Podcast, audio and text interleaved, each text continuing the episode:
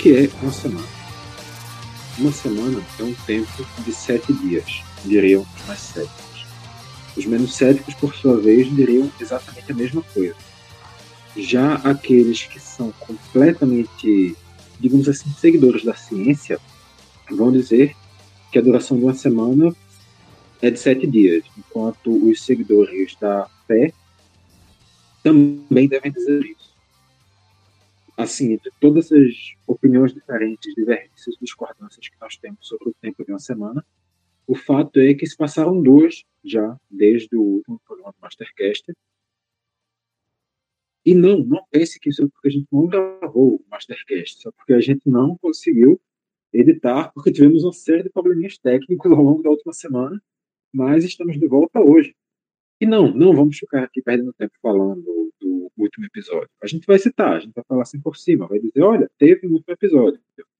Mas, no caso, a gente vai falar desse episódio de agora mesmo. Semana passada, semana passada, essa semana, essa semana. E o conceito de semana, bem, para alguns é de sete dias. Para mim, por exemplo, é de sete dias. Mariana, para você, o conceito de uma semana é sete dias ou dá para ser uma coisa diferente disso? Não sei, para mim, o meu conceito de semana vai ser o dia que eu folgo. Eu começo a contar do dia que eu folgo, essa semana mesmo. Eu, folgo, eu folguei hoje, folgando hoje. Se eu folgar agora, quarta-feira. Depois, sexta-feira. Ou seja, talvez seja uma semana muito louca para mim e para todos que estão ouvindo, como quem está ouvindo aí. E é isso. Acho que eu viajei demais agora é, eu acho que assim, você, você deve ter percebido ao longo de tantos mastercasts que a gente gravou que introdução de mastercast é viagem. Não tem nenhum sentido nas coisas que a gente fala aqui no início. Exatamente. Só depois que a gente vai vinheta que começa a ter alguma coisa. Mas enfim, então a Mariana vai ter três semanas em uma, eu vou ter uma semana em uma e você pode ter quantas semanas você quiser, porque você é dono da sua vida. Então roda a vinheta para a gente começar a falar de Masterchef, porque é para isso que a gente veio aqui hoje.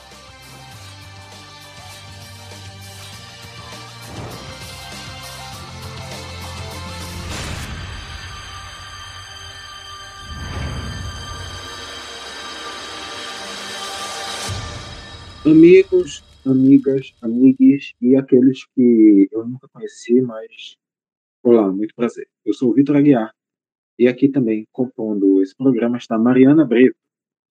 Iago Mendes também faz parte daqui, mas hoje ele decidiu dar uma folga para si mesmo, para curtir a vida, porque todo mundo tem esse direito de vez em quando. Exato. E, e é isso, ele tá. Pessoas têm vida, coisa que a gente não tem. E é sobre isso. E tá tudo bem. Eu fiquei levemente assustado com o grito que a Mariana deu agora, mas tudo bem. Tá registrado aí, ao mesmo jeito que Iago tem o direito de viver, Mariana também tem o direito de gritar. Eu acho. Enfim. Vamos passar aqui rapidinho um pouquinho pela semana passada, Mari. Já que a gente não conseguiu fazer. Fazer não, já que a gente não conseguiu trazer. A gente não conseguiu editar, é diferente. Não, então, a gente não conseguiu trazer. A gente trazer, fez... é. Mas foi gravado, tá, gente? Inclusive, uhum. eu estava pistola nesse dia. É, assim, eu acho que tem dois pontos. A gente precisa passar aqui por dois pontos. O primeiro ponto é: Mariana, você gosta do Rafael Cortez? Gosto. Inclusive, sou amiga dele. É, sim, gosto. Mais que deveria, talvez. É, enfim. Sim. Isso, isso foi uma pergunta? Isso foi uma afirmação? Isso foi um. um... Não sei porquê. Eu só joguei a bola no ar para ver o que você ia dizer mesmo. Você confirmou, ah, tá. então. Tá bom, né? Tudo bem, você está no seu direito constitucional, assim como você tem o direito constitucional de gritar e de viver, você tem também o direito constitucional de gostar do Rafael Cortez. Tudo bem. Sim, ele é uma pessoa bacana, apesar da besteira que falou, mas continuo gostando. Inclusive, apertei a orelha dele depois da fala, porque é erradíssimo. Mas é isso. E esse é exatamente o ponto. O outro ponto em questão.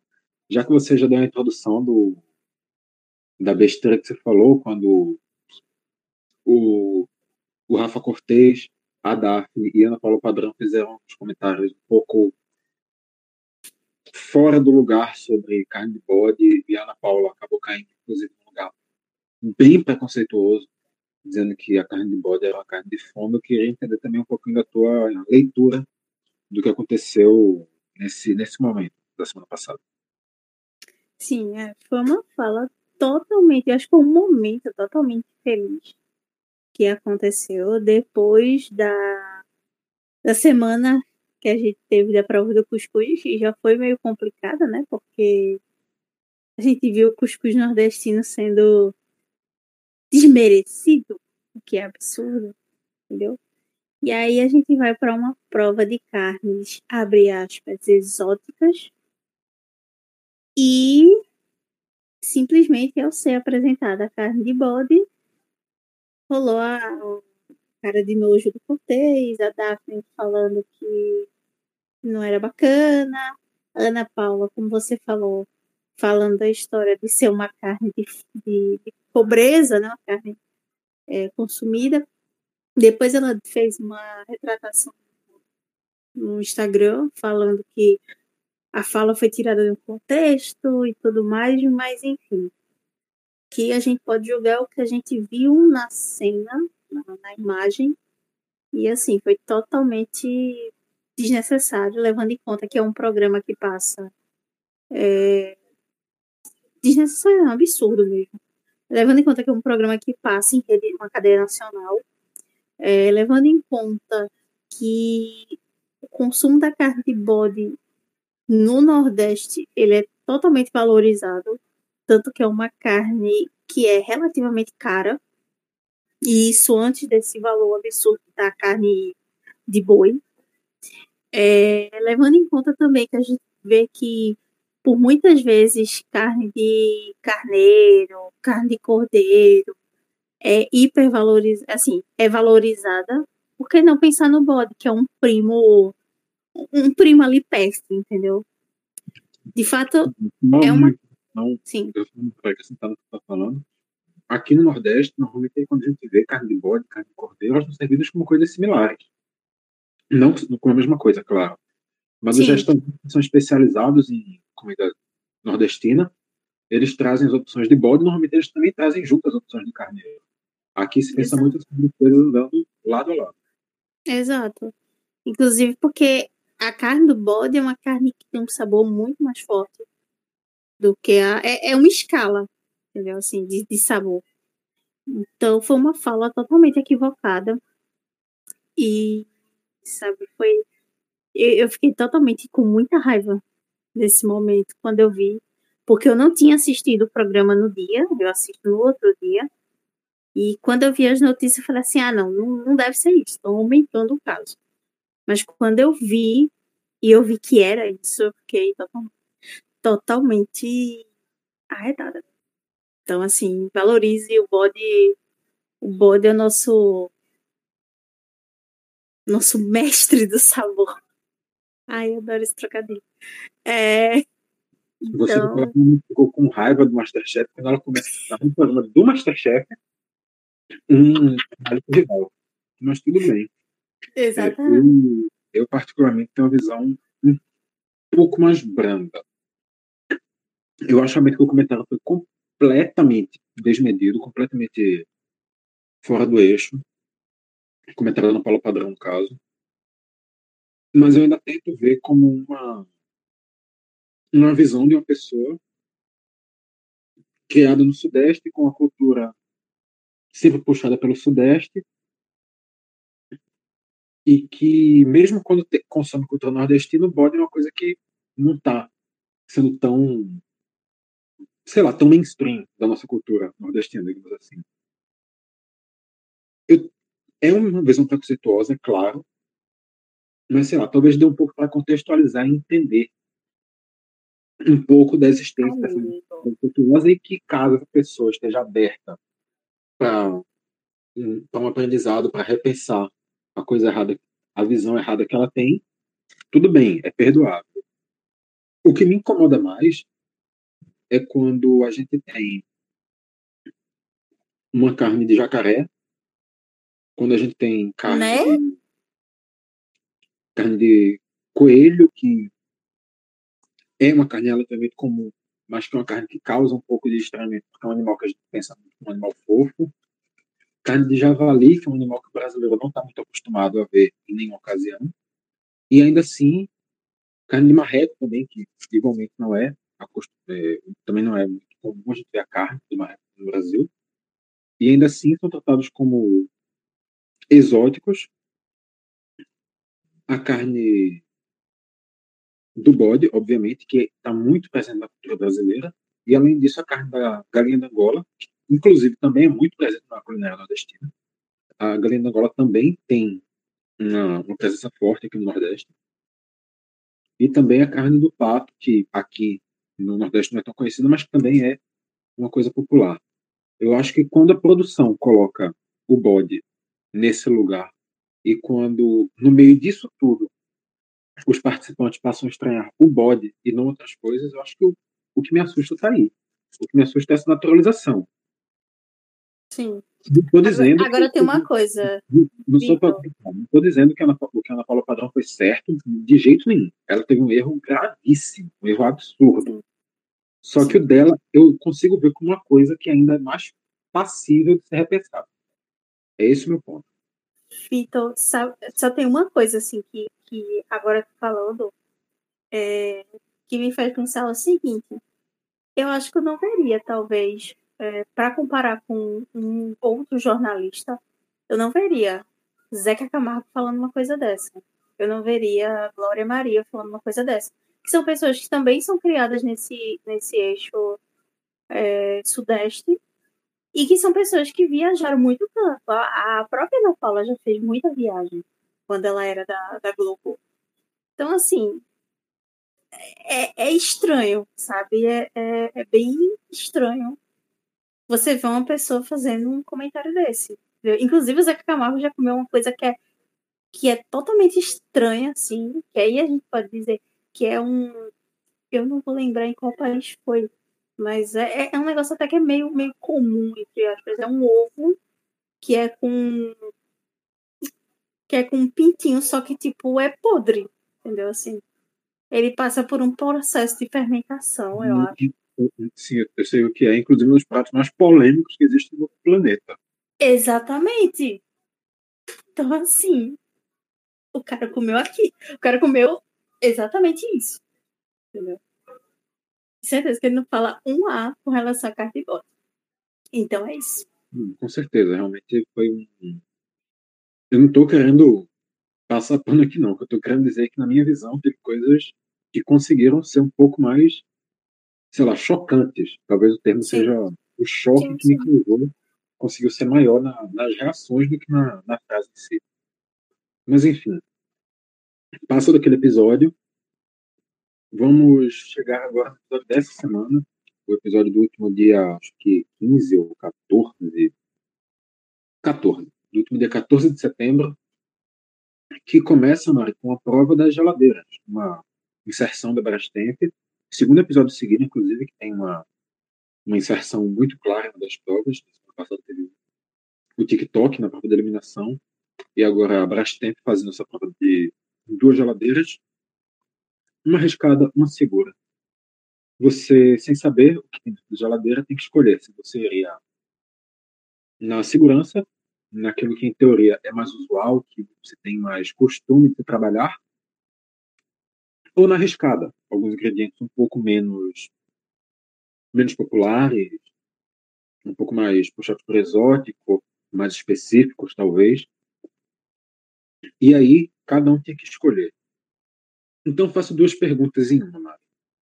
A primeira pergunta é: se fosse você, antes de saber, olhos vendados, só tem as duas geladeiras fechadas. Em qual você iria? E a segunda pergunta é: depois que elas foram abertas, qual das duas era melhor? Rapaz, isso é uma pergunta capciosa, viu?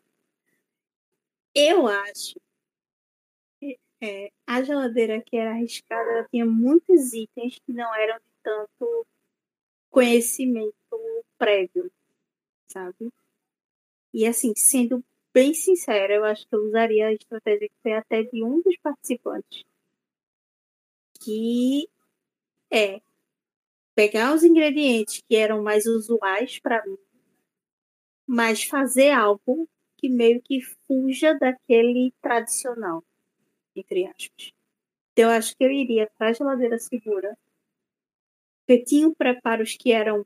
Não que a outra não tivesse, mas eu acho que a segura tinha mais coisas que eu poderia talvez aproveitar e sair do, do óbvio, não com os ingredientes, mas sim com os preparos. E depois que ela, depois que a, ela foi aberta, eu acho que eu continuaria na segura. Porque eu acho que a arriscada tinha, tinha produtos que de fato eram bem complicados de você mesclar, de você fazer. Claro que eles fazem aqueles, essas, essas provas desse estilo já pensando em várias ideias. Assim, eles têm várias combinações naquele meio. Mas eu acho que, para mim, como uma pessoa que, que tá na, na, mexendo naquilo, eu acho que eu iria para segura mesmo e, e, a segura talvez fosse mais fácil trabalhar. É, com relação a sabores, claro, a, a arriscada tinha sabores, tinha tupi, tinha umas pimentas meio estranhas, tinha. Ai, o que é que tinha mais? Que eu não, não lembro. Tinha um, um, um corte diferente lá de, de carne. É, tinha um específico, né? um carne de porco específica. Sim. Tinha preparos de arroz diferentes. Tinha Exato para sair um pouquinho.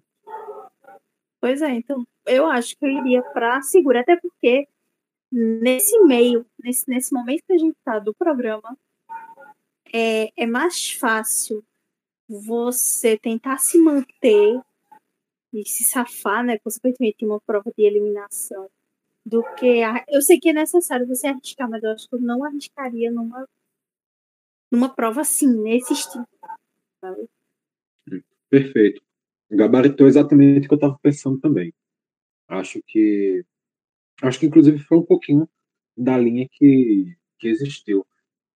A geladeira segura também era que eu iria, é, de olhos vendados, e que abrisse, realmente eu ficaria feliz pela minha escolha. A geladeira arriscada vai um pouco mais. Vou até repetir a palavra que eu tinha dito antes, um pouco para preparos específicos, que você não tinha conhecimento específico de como utilizar aquele ingrediente, você fica perdido e você perde uma opção. Enquanto na segura, você tem ingredientes que você conhece e que você sabe manejar, você sabe ir além do regular com ele. O feijão, por exemplo, você conhece diversos preparos diferentes do feijão, enquanto de um arroz vermelho, para você pensar, você que fazer um esforço maior, você ter um conhecimento mais específico do que seria um arroz arbóreo ou um arroz arborizado, por exemplo. O... E nesse caso também eu acho que acabou sendo um pouquinho do que a gente viu na prática acontecendo. Eu acho que essa ideia meio opostos de existir um seguro e existir um arriscado fez com que todo mundo ficasse com medo e quem estava com arriscado acabasse fazendo coisas mais seguras dentro daquelas opções e quem tivesse com seguro, acabasse se arriscando mais dentro das opções que, que tinha também. Inclusive, a própria Helena Rizzo chegou a falar isso. Eu acho que é Sim. realmente muito natural você, por você estar de um lado, você tentar compensar e pesar um pouco para o outro, mas eu acho que foi só coincidência mesmo. Eu acho que acabou sendo meio que natural entre eles fazer essa essa divisão, sabe? Essa, essa escolha. Eu acho que foi uma, uma estratégia bem pensada, sabe? Apesar que a gente viu que tiveram pratos que não foram tão, tão bacanas assim, né?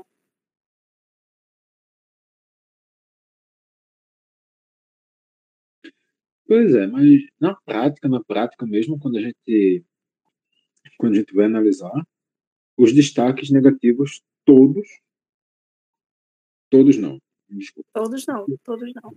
Todos não. Dois dos três destaques negativos foram. Eram da segura. Da arriscada. Foram da arriscada. Tá, peraí. O Eduardo com. O Eduardo foi o porco. O Porco Estranho. E a Helena com a paella de chocolate. E a Helena com a paella de chocolate. Ah, é verdade, verdade. A Daphne, eu, eu pensei que a. É verdade. A Daphne ela segura. É. Enquanto isso, os, os destaques positivos foram realmente equilibrados. A Segura teve a Isabela fazendo um filé mignon ao molho de chocolate e o Luiz fazendo um bife Wellington desconstruído. Inclusive, sobre Eu essa... achei essa ideia maravilhosa. É, eu queria te perguntar exatamente isso. Tu gostou da ideia do Wellington desconstruído? Eu achei maravilhoso, assim. É isso. É isso. Eu, como admiradora do bife Wellington, eu fiquei, caramba, o cara foi no... ali, entendeu? Eu fiquei, eu fiquei muito feliz, fiquei muito feliz. Ah, isso eu, também, eu, eu, é uma coisa que, que é já não é a primeira vez que você vê carne com chocolate, entendeu? É, mas ela foi numa coisa, ok, diferente, mas não, ah, foi a primeira vez que eu vi isso. Sabe? Uma achei... diferente dentro de um clássico, digamos assim. Né? Exato. Mas sobre, sobre essa do Luiz, aí eu vou discordar completamente de você nessa. Mentira! Eu vou discordar completamente. Não creio! Eu vou te bater, Vitor. A, a partir do momento que você tira o bife de dentro do, da massa folhada, ele deixa de ser um bife Wellington. Não, não é um bife Wellington desconstruído, é um bife com massa folhada. Vitor. Aquilo ali perde o conceito do bife Wellington. Vitor. O bife Wellington tem a, a preparação. Vitor. Mariana. O bife Wellington Vitor. Tem... Você vai me deixar falar ou não? Vamos, não. Vamos, vamos, vamos escutar os meus argumentos, por favor? O, o bife Wellington tem a preparação clássica. O bife Wellington tem a massa. O bife Wellington tem uma camada para separar os sucos da carne da massa. E o bife Wellington tem a carne. A partir do momento que você faz as coisas completamente separadas, você faz uma carne e uma massa folhada, aquilo não é um preparado de bife Wellington. Não, não tem ali o elemento de bife Wellington. A carne é preparada do jeito que você quiser preparar a carne e a massa folhada é uma massa folhada aleatória, perdida, isolada da carne. Eu, eu, particularmente, não consigo ver aquilo como um bife Wellington. São os, os ingredientes do bife Wellington utilizados para fazer um outro prato que não tem relação com o bife Wellington. A minha visão é essa. Ainda mais. Tá errado. Ainda mais porque a massa folhada apresentada é extremamente menor do que a carne. A massa folhada de bife Wellington cobre a carne inteira. Ou pelo menos, se você apresentar uma fatia, vai cobrir a lateral inteira. Mas ali era só um, um, um taquinho de massa folhada totalmente Mas é desconstruído. Eu acho que não, não, eu não particularmente não vi a relação. Sei lá, uma torta desconstruída que você apresenta a massa e o, o recheio, uma cobertura e, e um creme do lado. Pode ser. Todas as coisas estão ali dentro de algum sentido lógico. Mas não é só você jogar os ingredientes como se nada que foi o que eu senti. Mas ele não jogou, não. Não ele não jogou. O próprio Jacan elogiou ele. Eu não estou dizendo jogar no sentido de, de colocar aleatório, de, de jogar, colocar de qualquer jeito. Eu estou dizendo jogar e colocar de maneiras à parte, não conectadas. Eu não estou dizendo que o prato foi ruim. Não estou dizendo isso. Não estou dizendo que a ideia de prato é ruim. Aquilo ali pode ser um ótimo prato. O que eu estou questionando é aquilo enquanto bife Wellington. Eu só questiono a nomenclatura. Quer fazer esse prato? Ótimo, legal. Parece ser um prato bom. Só, eu só não consigo ver como bife Wellington. Rapaz. Sim, não seja por isso. Se você está tá usando essa lógica, eu vou utilizar essa lógica na, na próxima prova. Aí você vai ver que seu argumento cai por terra. Beleza? Beleza. Tu vai mesmo querer dizer que por ser vegano não é uma paella, um cassoulet e um bourguignon. Se você está dizendo isso, que um bife, que um bife Wellington desconstruído, que foi feito com os mesmos ingredientes, não é um bife Wellington, Aí eu vou dizer para você, uma paella, uma paella feita de, de coco é uma paella? É, porque a preparação feita foi completamente similar à de uma paella. A preparação é exatamente a mesma. Hum. Hum. Questão, diga onde é que esse argumento foge do que eu falei agora. O meu argumento é exatamente o mesmo. Não, não é. Você, é. você falou que os ingredientes e o, o, que não é um, não é um negócio. Não, tanto o que eu disse foi, os ingredientes são exatamente os mesmos. Os ingredientes do bife Wellington são os mesmos. Só que ele só não enrolou, ele só não fez o preparo tradicional. Por isso que chama de construído, né, Fico? Os mesmos componentes foram utilizados para fins completamente diferentes. Os mesmos, você utilizar os mesmos ingredientes não significa que você vai fazer o mesmo prato. Você utilizar uma farinha com água, você pode acabar fazendo um bolo, você pode acabar fazendo uma pizza.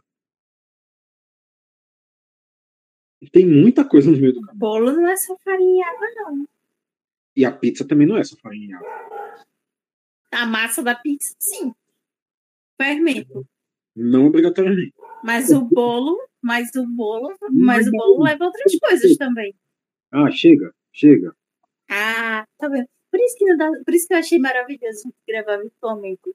Porque você não pode bater no. gastar cinco minutinhos de, de, de porrada com um coleguinha. E depois voltar a gravar como se nada tivesse acontecido.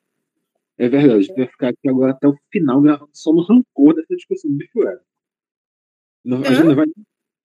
Exatamente, a gente vai ter agora que gravar até o final, só utilizando esse rancor do bicho. Não vai poder para pra gritar, descarregar toda a nossa raiva. Sair na porrada não, porque eu sou pacifista, eu não defendo agressões físicas. Agora, agressões verbais e morais eu defendo.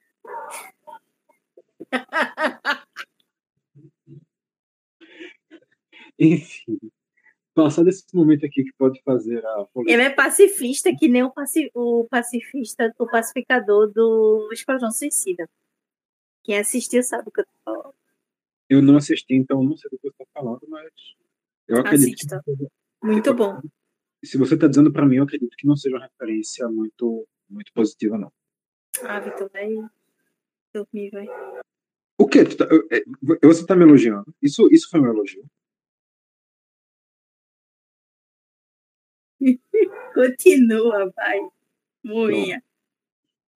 Pronto. continua significa, não, Vitor, não foi um elogio, acabei de ofender.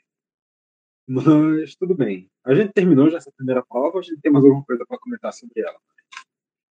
Não, terminou, pode ir. Pode ir para a parte BBB da, da, da, do programa. Jogo da Discórdia 2.0. É isso mesmo, amigos. Aquela procura treta gratuita está de volta. Pela, pela segunda vez, o Masterchef adota essa completamente questionável ideia de colocar um participante, o vencedor da prova anterior, para se queimar com todos os seus coleguinhas e defini-los como fortes ou fracos. Dessa vez, pelo menos, não teve opção de médio. E essa missão ficou para o Heitor, que na primeira prova foi o destaque positivo. O principal destaque positivo, no caso, foi o vencedor da primeira prova, ao fazer um arroz vermelho ao caldo de porco. Ele teve que separar Ana Paula, Zé Sérgio, Márcio, que ficavam como fortes, e Amanda, Pedro e Kelly, que ficavam como fracos. Por motivos de gratidão, ele salvou os fortes, Ana Paula, Zé, Sérgio e Márcio, da prova de eliminação, e levou a Amanda, o Pedro e a Kelly para disputar essa prova final junto àqueles que tinham sido um destaque negativo na primeira prova, ou seja, Eduardo, Daphne e Helena. O que é que tu achou da, dar as opiniões dele, de Ana Paula Zé Sérgio Marcos Fortes, e também da escolha dele de salvar esses três. Marcos. Mas eu acho que assim, ele foi sabido? Foi. Eu acho, eu acho que da lista eu mudaria o seguinte. Deixa eu pegar aqui a lista. Vamos lá, porque eu fiz anotações. E agora sou uma pessoa para outras coisas. Tá Ana Paula José Sérgio de Março, concordo. Eu talvez, talvez eu trocaria a Kelly. Eu tira, eu tiraria. Não. É, eu concordo com ele. Tá certo. E agora sim, eu acho sinceramente que ele foi muito sabido. Porque ele sabia quem já estava é, nos destaques de, de ser negativo, que eram pessoas que eram fortes. Só o Eduardo, que eu acho que por mim poderia ser eliminado já desde o primeiro programa. Melhor, desde o segundo programa. Mas a Daphne e a Helena, se ele fosse fazer. Se ele fosse botar os fortes, ia ser com Deus no dessa prova de eliminação. Entendeu? Mas eu acho que foi, foi certeiro, assim. O Heitor finalmente pensou uma coisa certa nesse programa. Né? Não, eu gosto, eu gosto do Heitor. Achei Heitor meio pombuleso, mas, mas bacana. É, eu também eu também concordo com as escolhas dele. Também acho que desses seis aí, a divisão realmente era mais ou menos por aí mesmo. Talvez desse para fazer uma coisa diferente, mas não teria muito o que, o que fugir desses dois trios que ele formou. Mas eu discordo de tu quando tu fala que o Eduardo deveria ter sido eliminado no segundo. Porque, assim, ele poderia ser por questão de simpatia, tudo bem. Isso aí não se discute. Uhum. Agora, por questão de habilidade, o Eduardo já se provou várias vezes como um dos melhores cozinheiros de lá. Eduardo é muito forte, com certeza. O Eduardo é Assim, eu não, eu não acho. Ele foi até uma coisa que eu tava discutindo no Twitter essa semana, porque eu tenho a minha eu já eu tenho a minha visão de pódio já. Que inclusive acho que vai deixar muita gente arretada comigo, mas ok.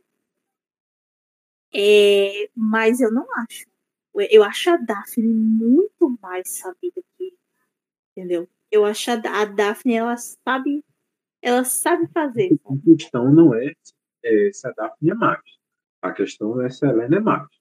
O que eu estou dizendo é que o Eduardo está entre os fortes. Ele está ali no top, no top 5, no top 4, talvez. Mas eu acho que ele não vai, eu acho que ele não vai para a final, não. Ele vai sair antes.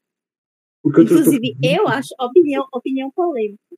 Opinião polêmica. Eu acho que a final vai ser José Sérgio e Daphne. Me cobrem depois. Que eu tenho quase certeza que a final vai ser essa. Em terceiro lugar vai ser Dona Helena, maravilhosa. E em quarto lugar, a menina Isabela. E é isso. Tem aqui minhas previsões de, de, de mãe Mari, viu? Depois, depois vocês vão cobrar. Por quê? Eu, eu digo que essa final. Extremamente precipitada, mas tudo bem. Hã? Você está sendo extremamente precipitada, mas tudo bem. É estou, estou, estou sendo assertiva. Porque, veja só, a gente pode falar o que for. José Sérgio é chato, é chato. Mas o cara sabe.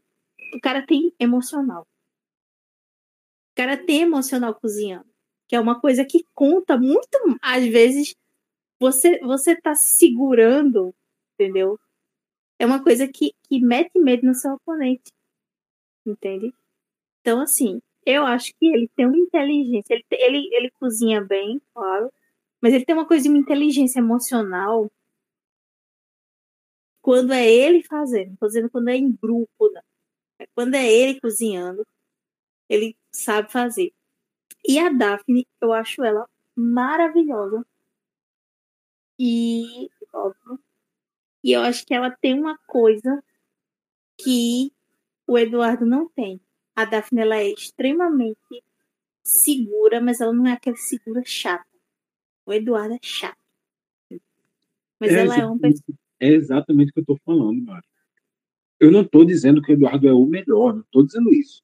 Hum. O que eu estou dizendo é, ele está entre os melhores. O que a gente discorda dele é questão de ele ser chato. Mas eu acho que ele vai sair, eu acho que ele vai sair antes, entenda. Eu acho que ele não não não vai passar. eu acho que ele não, não escapa mais, sabe?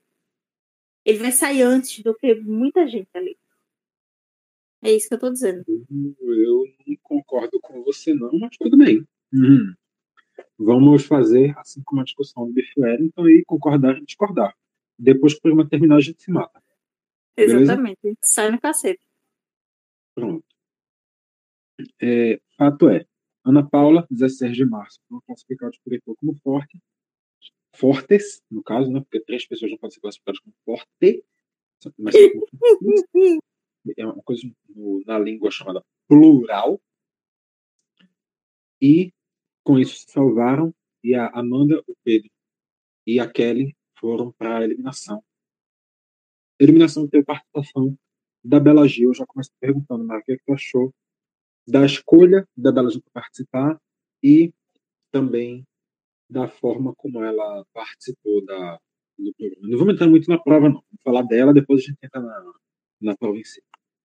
Rapaz, eu achei interessante. A primeira coisa que eu fiz quando eu vi Bela Gil na banda, eu falei, eu mudei de canal sem querer, foi. Eu achei estranho. Hum, porque né, ela é uma figura muito presente eu não sei se ele ainda está no, no, na GNT apresentando programa, não, não lembro. Mas ele é muito presente na TV paga, no, no GNT especial que é da Globo. Eu achei bem interessante é, ela tá lá. Ela já é uma figura que é extremamente carismática também, filha de quem é, né?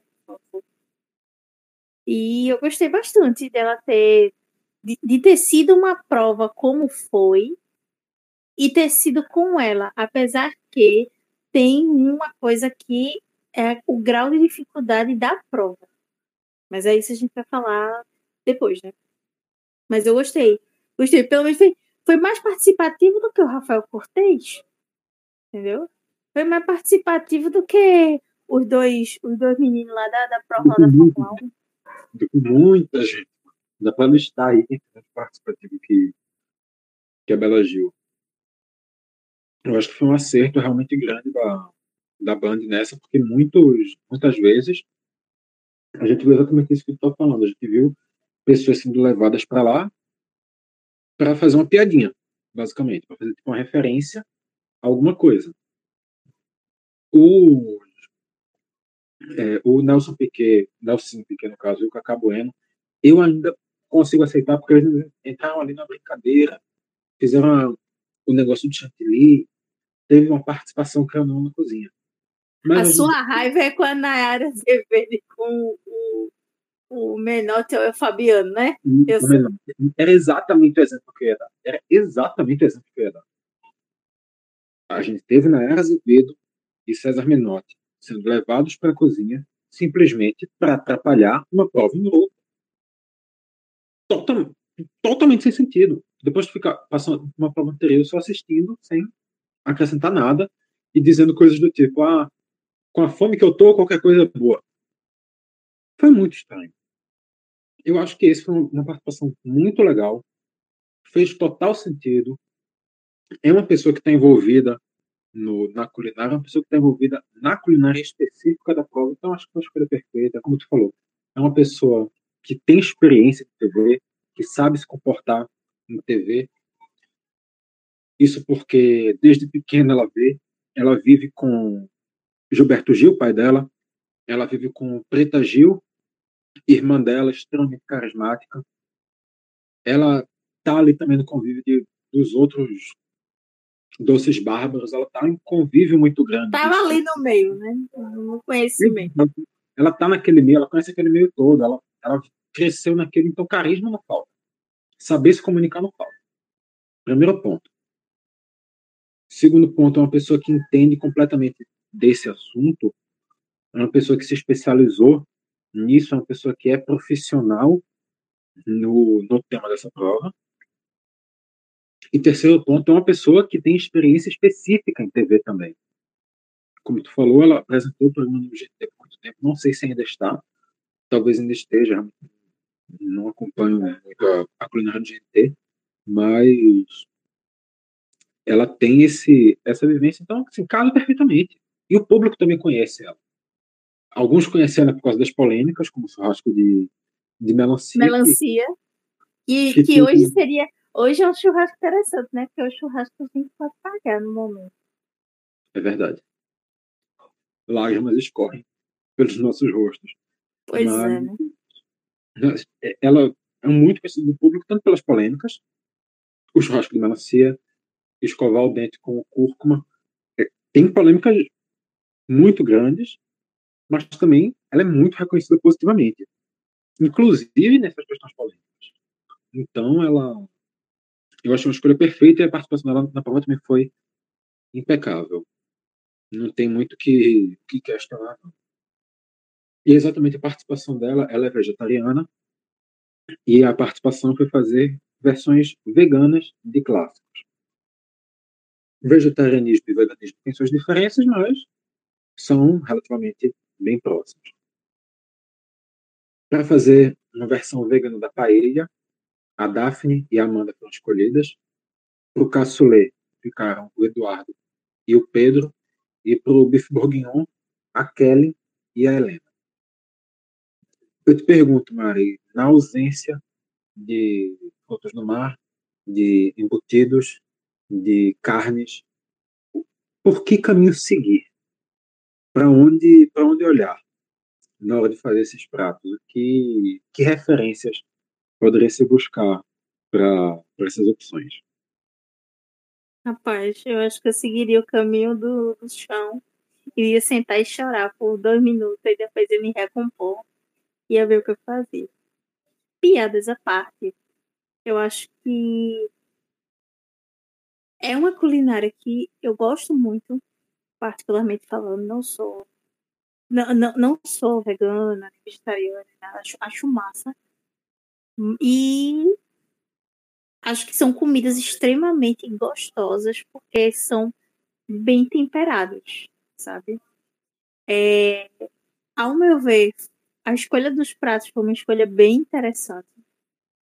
Porque ao mesmo tempo que, por exemplo, você fazer uma, uma paella é, vegana, que a gente tá falando nem vegetariana, porque poderia ser talvez vegetariana e ter é, preparado de leite. Então, vegana é totalmente sem, sem nada animal. Apesar que o mercado estava abastecido só com coisas que eles poderiam ser, ser sacanas e botar alguma coisa que fosse, entendeu? Mas eles foram bonzinhos. É, ao, ao mesmo tempo que, por exemplo, você preparar uma paella vegana é complicado porque não tem tantas tantos preparos diferentes dos defumados que você tem como fazer. Tem muita. É, tem um mercado grande de soja, de carne de jaca, de linguiça. Enfim, que tem, traz essa coisa defumado de carne, como é o, o bife, o, o bourguignon. Eu falei direito, mas acho que não. É, e como é também o, o. Mas eu acho que a coisa de você trazer como fazer uma paella vegana, eu acho que é extremamente complicado. Eu, eu gostei muito do, dos caminhos das duas, por coincidência. É, mas eu acho que é mais complicado. Teve uma, a, a Daphne foi esperta que usou o tal do pulo do, do gato, que é a, a alga nori, né? Que é aquela alga que o pessoal usa para fazer o, o sushi e que tem aquele gostinho de coisa. A Amanda também usou. Oi? A Amanda usou também. A Amanda usou, pronto. Então as duas, as duas tiveram essa sacada. Mas eu acho que também tem muita questão do tempero, que aí é quando a gente vê. Entendeu? É uma acertou no tempero, a outra bem. Mas eu acho que é uma coisa muito no detalhe. Para mim, o preparo mais fácil ia ser do bife bourguignon, bourguignon, sei lá. Eu nunca sei falar esse nome, gente, desculpa. Lembra o do preparo? Bourguignon, de duas, Bour- duas temporadas atrás? O Vitor Bourguignon. É a mesma coisa, Bourguignon. Bourguignon, certo. Hum. Certo, bourgui- bourguignon. E, mim, o preparo intermediário ia ser o cassoulet. O é uma feijoada. Só que sem feijão preto. E é isso. É, eu já vejo um pouquinho pelo outro lado, assim, pra a gente não estar tá discordando nesse programa, né?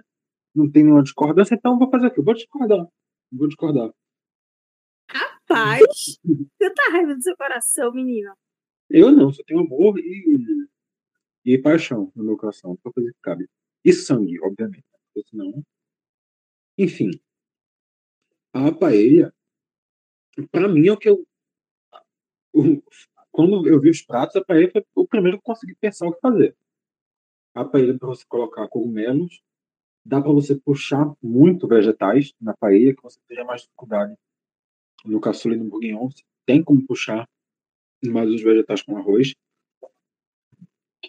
E também cogumelos e, a, e as algas. Isso daria para fazer um composto um pouco parecido de texturas, de um pouco puxando para sabores também.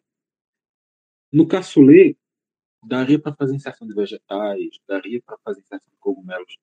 O bife bourguignon me pegaria completo. Na hora do bife bourguignon, eu ficaria perdido. Porque. Carne de soja, carne de jaca, não? É o mais fácil. Eu posso falar ou não posso falar? Pode não. Pronto, se não posso falar, então não. É aquela, o bife bourguignon dá para fazer com carne de soja, dá para fazer com carne de jaca, dá. Só que a estrela do bife bourguignon é o, a carne. A paella é o composto. O arroz ali é uma estrela também. No cassoulet, o feijão também é uma estrela. No bourguignon, não. No bourguignon, a carne é a estrela. Então, o bourguignon é um prato obrigatoriamente de substituição. Discordo. A estrela é o molho. Que é o que dá, por isso que é o nome da, do, do molho, que é o vinho. Não acho que seja. O, o molho tem o, todo o seu composto, sua importância, mas. Vitor, o, o, o, o prato se chama bourguignon por do vinho. O prato se chama bife. É bife bourguignon. O nome do prato não define o que ele é, ué. Se fosse assim, sei lá, é, bife ao molho madeira, estrela ao molho, molho madeira, não é. Mas é que tá, mas carne, a, a, a culinária vegana, vegetariana, a culinária vegana, ela tem os preparados que são similares à carne. Se me deixar terminar, eu vou cumprir a minha ideia. Ah! Hum, é seguinte. O, exatamente, a culinária vegana tem esses preparos de carne. A culinária vegana lhe permite fazer coisas que são substitutivas à carne.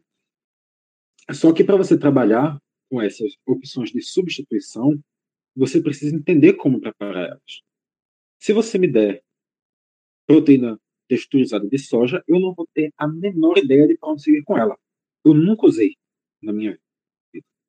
E muitas pessoas não têm esse costume, porque nem as pessoas que estudam culinária muitas vezes têm esse, essa prática de fazer pratos veganos.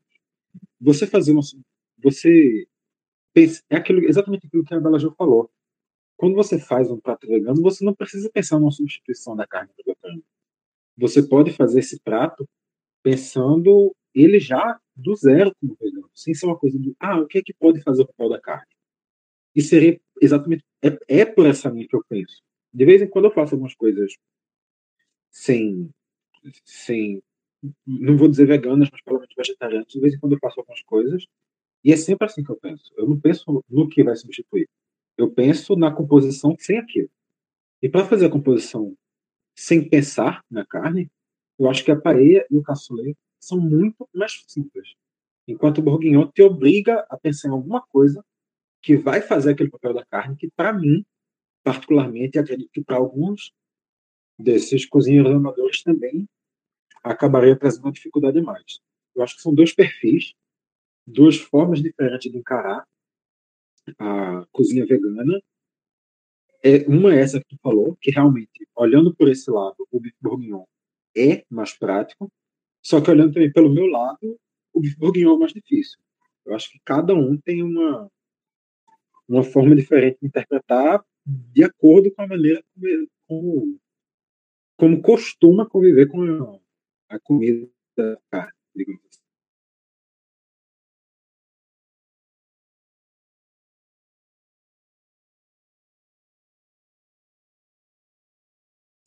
Eu deixei aqui um silêncio, no caso, para acrescentar uma coisa, sabe? Assim, no, quem está escutando na edição vai achar que não posso acrescentar nenhum, porque é uma mágica de edição. Faz uns dois minutos que tá aqui no silêncio, rolando. Não, dois minutos nada, dois minutos nada. Eu discordo com você.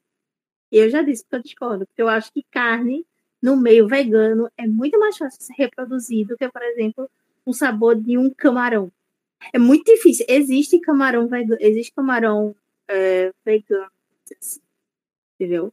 Existem outros preparos, mas é porque você está pensando muito na ideia de vegetais, entendeu?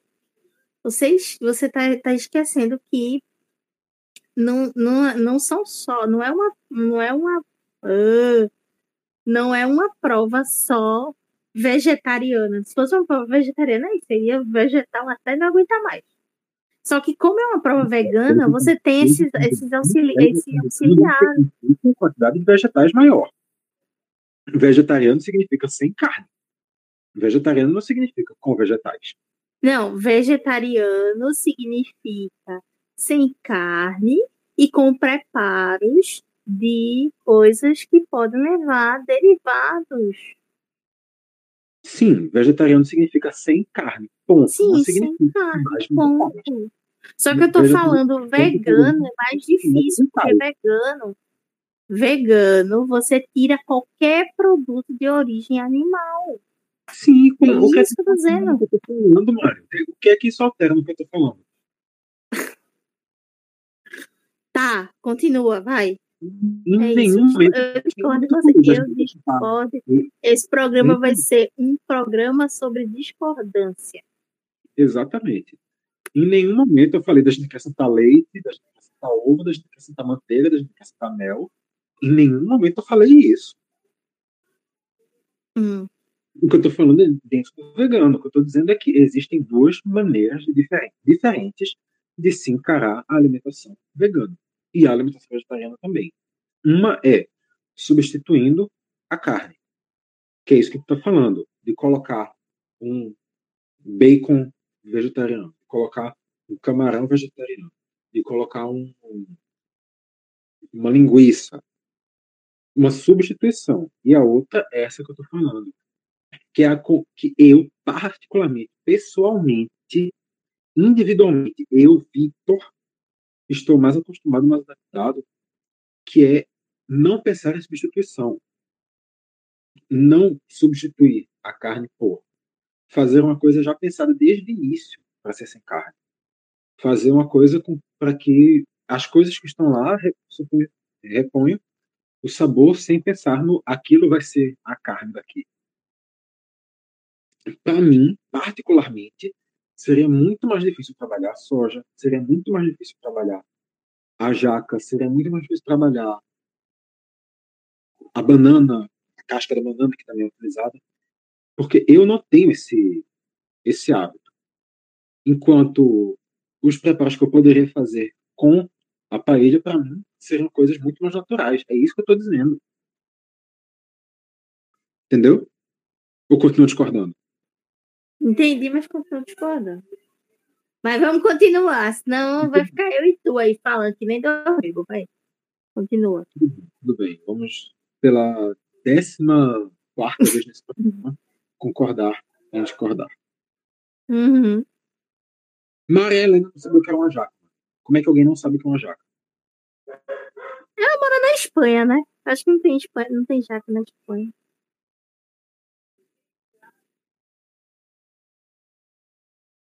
Ela nunca pisou no Brasil antes, não, porque é uma fruta.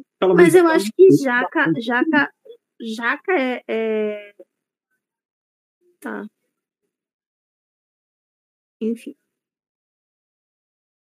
Não, jaca é o quê? Faça a sua pergunta. Tu ia perguntar exatamente se jaca era popular. Não, é porque eu ia perguntar se jaca era uma fruta de qual região, entendeu? É, é isso. Mas Eu conheço jaca por aqui, mas tipo, nunca nunca vi em outros estados, entendeu? Até onde eu sei, jaca não é uma questão tão regional, não. Não é tão regional, não, tá? Até Então, onde eu eu sei. Posso, posso realmente estar enganado, mas até onde eu saiba, não é. Não sei realmente se é impressão. minha. Enfim, né? Não, não temos como ter certeza. O fato é que eu, particularmente, estranhei bastante o fato dela nunca ter sido apresentada uma jaca na vida. É, Diga-se de passagem, jaca é uma fruta maravilhosa. Por favor, mas não vamos discordar Eu gosto de jaca também. Apesar ah, que eu prefiro ela, apesar que eu prefiro ela nos preparos salgados do que doce. É a mesma coisa do, do abacate. Eu prefiro muito mais os preparos salgados de abacate do que os preparos doces.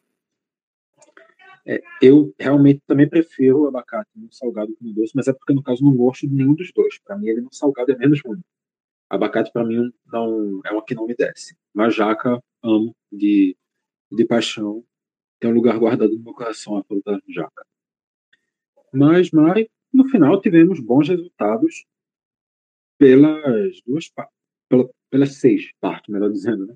Todo mundo que fez fez pratos que foram elogiados, pratos que foram aprovados, ninguém teve erros assim muito graves. A Kellen ganhou a prova, com a Daphne em segundo, com o Eduardo em terceiro. O mezanino salvou a Helena e entre a Amanda e o Pedro, a Amanda acabou eliminada. Como é que tu interpretou essas essas boas boas leituras que foram feitas nos pratos e também, claro, a eliminação da Amanda. Eu acho que foi uma prova, como você falou, foi uma prova equilibrada. Não tivemos erros gritantes, entendeu? Uma prova tranquila, se tratando da, da temática, né? Do, do que se esperava. É, eu concordo com, com as com a, com a escolha do, do mezanino de salvar da Helena, porque de fato ela, ela, é uma ela é uma boa é, é muito boa, muito boa mesmo assim. E com relação à eliminação, eu entendo que a eliminação da Amanda, ela estava ela tava no momento bom dela, que ela já tinha vindo de uma prova. Você vê como o Masterchef é, é louco. Ela tinha vindo de uma prova onde ela foi é, uma das melhores. Na, na outra prova, ela não ficou nem no ruim, nem no bom, ela ficou no médio. E aí. E ainda vem essa... depois da avaliação, né? Depois que saiu, ainda falaram, Amanda, ficou pouco, não sei o que, não sei o que. Pois é, só que o que, o que derrapou, fez a Amanda derrapar, foi a questão do tempero, a escolha de tempero que ela fez. Ou seja, mais uma vez, o Masterchef sendo definido pelo sabor. Entendeu? Porque ela não usou, ela usou temperos que não eram comuns, usuais em uma paella. Entendeu? Então, assim, é, fiquei muito triste porque é uma, uma competidora que eu gosto, gostava muito. Ela é uma pessoa, nossa, muito, muito bacana, assim. E fiquei triste, fiquei triste com a, a, a viúva negra ter saído. Mas eu entendo que, de fato, é, se pensar numa, na, na prova, é, faz muito mais sentido a saída dela do que a saída do Pedro, por exemplo. É. Então, foi com muita dor no coração que eu me despedi da, da Amanda. Eu acho realmente que a Amanda era muito simpática, mas que todo mundo gostava dela, mas que querendo não. Na minha interpretação, ela estava fazendo hora extra no programa, porque ela teve Não diga isso. Não diga isso, que ela estava fazendo hora extra, rapaz. Ela estava num, num crescente. Ela não deram tempo da menina fermentar mais cinco minutos para crescer mais. Não posso fazer nada. Ela teve desempenhos muito ruins no início. Ela passou perto de ser. No início, mas ela estava indo bem agora. Ela teve desempenhos muito ruins no início. Ela passou nove episódios toda vez para a prova de eliminação, sendo toda vez ali perigando de sair. Já foi salva pelo menos. Já foi ali a última a não ser eliminada. Ela já bateu ali na trave tantas vezes, mas tantas vezes, mas tantas vezes que não dá para achar que ela realmente era uma das mais fracas. E para dizer que ela estava no momento de crescimento, ok, ela estava. Só que era uma coisa que estava acontecendo há dois episódios. era um, uma, uma curva ainda muito pequena, tão pequena que ainda ali no, na terceira prova dessa, de quando essa curva começou a crescer, ela foi eliminada. Com três provas dessa de crescimento. Então eu acho que a Amanda, querendo ou não, fez hora extra, mas isso não é um, um desmerecimento que ela teve. Ela cresceu muito nessas últimas provas. Ela mostrou que ela realmente é uma boa cozinheira, mas na hora do na hora do aperto realmente não deu para para disputar, mas não é realmente demérito nenhum porque o negócio já começou a funilar de verdade. A gente não vai discordar mais sobre isso também não, né, Mari? Não, vai não. Isso vai não. Então tá, tudo bem. Mas calma, porque ainda tem mais uma coisa pra gente discordar, que é a frase da semana. Sim, ela está de volta. Ah. Três opções, Maria. Três opções. A primeira opção é Daphne e Ana Paula. A Daphne chega para escolher a sua geladeira e diz: Eu tenho medo da mais segura. A Ana Paula comenta: Então vai na arriscada, ué. E a Daphne: Mas eu sou do contra. Eu vou na segura. Completamente de graça. A Ana Paula chega ficou assustada sem entender, mas tudo bem. A segunda opção, Mariana. O Fogaça pergunta para o Luiz, na avaliação da primeira prova: Você acha que está aqui como destaque negativo ou positivo? É o Luiz. Positivo. O Fogaça pergunta: Tem certeza? O Luiz diz: Nenhuma. Mas eu tenho que dizer que é positivo. E por fim, Mariana, terceira opção. O Jacan pergunta para a Helena, depois dela fazer uma paella de chocolate. Ainda bem que a gente não comentou da paella de chocolate, né? Porque é uma ideia que, meu Deus. Meu Deus, Helena, esquece isso. Esquece, esquece esse episódio, mulher. Esquece essa paella de chocolate. Ela, ela vai. Ó, oh, tu quer apostar quanto? Que se a Helena fosse para uma final, ela ia botar essa paella de chocolate, menino. Pelo amor de Deus. Rapaz, acho que não. Acho Rapaz. que não. Rapaz. Ela vai dizer assim: eu pensei deu errado. Pesquisa a oi. É, eu, eu só vou aqui antes de, de dizer a frase, vou te fazer uma pergunta rápida, Mari. Só um, um dizer um sim ou não.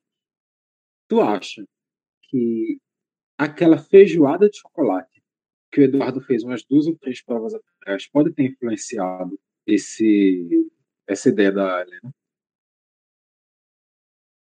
Rapaz, assim, a lógica da. A, lógica é a mesma, mas eu acho que. Eu não sei. Eu, eu não tinha parado pra pensar nisso. Que ele tinha feito uma feijoada de chocolate. Okay. Eu, eu vou aceitar, eu não sei como resposta. É uma boa resposta. É uma boa resposta. Não, porque eu não tinha, eu não tinha pensado nisso. Porque assim, arroz doce é uma coisa comum aqui. Eu não uhum. gosto, mas é comum. Entendeu? Exatamente, no Nordeste. Ela mesma falou que na Espanha tem um, um preparado que é similar ao arroz doce. Ela fala até o nome na, na prova. Uhum. Mas eu não tinha parado para pensar que isso foi bem que pode ter sido uma influência do, da feijoada doce do Misericórdia. Sim, mas continuando. Eu não e sei. a comida doce, inclusive, deu muito certo saiu inclusive como ganhadora da prova, mas enfim. Terceira opção de frase, Maria. O Jacan, nesse momento da avaliação da, da paella de chocolate, pergunta para Helena: Já tinha feito isso antes? Não. E o Jacan responde: Graças a Deus. Pretende fazer de novo? A Helena diz: Pretende. E o Jacan: Sério? Se você pretende de novo, eu gosto. Mas quem vai o seu voto? Eu acho que como o Luiz, na frase dele, representou muito bem o espírito brasileiro nesses últimos dois anos. É positivo porque eu tenho que fazer a minha, né? Eu, o meu voto vai na, na frase do, do Luiz. É. E o seu voto, meu querido? Tá aí, por incrível que pareça, a gente não vai discordar nessa eu não diria nem que é o espírito brasileiro. o espírito do brasileiro já aceitou a derrota. O brasileiro já aceitou que deu ruim. No ano que vem, talvez tenha alguma esperança, mas deu ruim. Deu ruim. Não, não tem o que ver de positivo. Tá uma merda. Mas isso é o espelho total do Masterchef. Desde a primeira temporada, os jurados lá na frente dizem: não chega aqui dizendo que seu prato é ruim. Ah, eu fiz não sei o quê. Não diga. Elogie seu prato. Tenha confiança. Chegue falando. E foi o que o Luiz fez. Ele disse: Eu não sei. Mas eu vou dizer que foi bom, porque eu tenho que dizer que foi bom, e é isso aí. E não importa se foi, tô dizendo que foi, e é isso. E essa confiança, sem confiança nenhuma, para mim, realmente merece o prêmio que é amor e carinho. Toma aqui o nosso amor e carinho para você. Embaladinho, acho que vai embalar. Um pouquinho de amor e carinho. E você pega um pouquinho. Um pouquinho. O, o Luiz poderia ter amor e carinho se não fosse comprometido. Que é a dica. É, tá bom, no caso eu vou refazer a frase. Você, o Luiz vai ganhar todo o amor e carinho da Mariana. A Mariana vai falar todo o amor que ela tem dentro dela e enviar para ele. É isso. É isso. Aí é com você, Luiz, se você vai aceitar esse presente. Caso você, Luiz, queira dar uma Dispense que ele é noivo. Dispense que ele é noivo. Não hum. praticamos aqui talaricagem. Nunca se sabe como são as relações, velho. Não, não é porque a pessoa é noivo que é a virtude da talaricagem. Relações abertas existem. Trisais existem. Existem muitas coisas. Existem muitas é opções. Mesmo, Vitor. Por que você está falando isso, amigo? Abra seu coração. Você está quer? Não, eu só estou argumentando em favor de você, ué, não é questão do uhum. Uhum. Eu, de verdade, não faço ideia do que eu estou falando agora, mas tudo bem. Fato é, Luiz, se você quiser dar uma resposta para a gente, você pode fazer o seguinte: você entrar em contato com a gente pelo Twitter, arroba Caixa Preta, pelo Instagram, arroba Caixa Preta. Tem o Facebook também, mas convenhamos. Você não deve usar o Facebook. Mas se você quiser, tá lá. Se quiser também, assim, aproveitar, tá meio em dúvida, quer escutar um pouquinho mais do que a gente fala para ver se Mariana realmente. Se o amor e carinho de Mariana vale a pena. Dá uma olhada nos outros episódios da gente, estão todos aí no mesmo vídeo que você está escutando. E semana que vem também a gente deve estar voltando com mais um episódio, né? Então, dá para. A gente espera voltar com mais um episódio, né? É, pois é. Muita coisa pode acontecer. Inclusive, pode nem existir internet mais até lá. Exatamente, nunca se sabe. Pois é. Fato é que se você Acabou. também. Não, nem isso. Se você ouvinte também quiser ah, saber tá. se o Luiz deu alguma resposta, aí você volta também para o próximo episódio. Mas enfim, agora sim, acabou. Muito acabou, tá, Mariana? Tchau. Agora a gente vai se bater agora. É isso. Exatamente, exatamente. Agora é a hora da gente entrar na parte onde alguém pode sair. Pessoal, até a próxima. Até.